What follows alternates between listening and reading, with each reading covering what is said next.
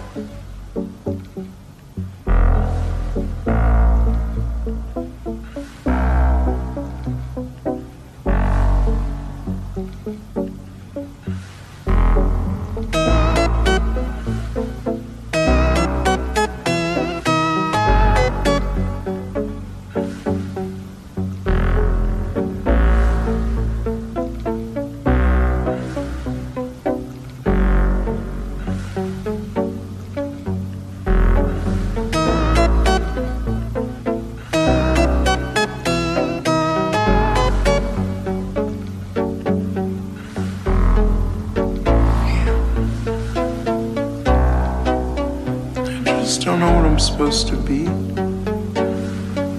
know? I'm stuck.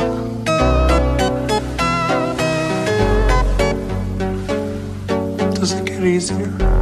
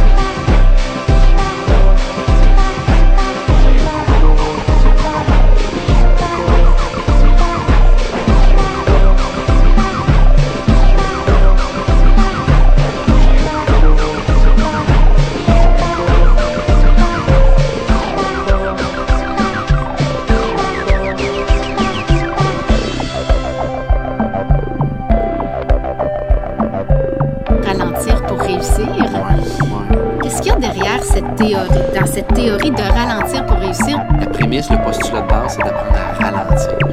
Et de là, plein de choses se passent. Mais une fois que tu as ralenti, on s'entend qu'après ça, tu te cul puis t'avances, là.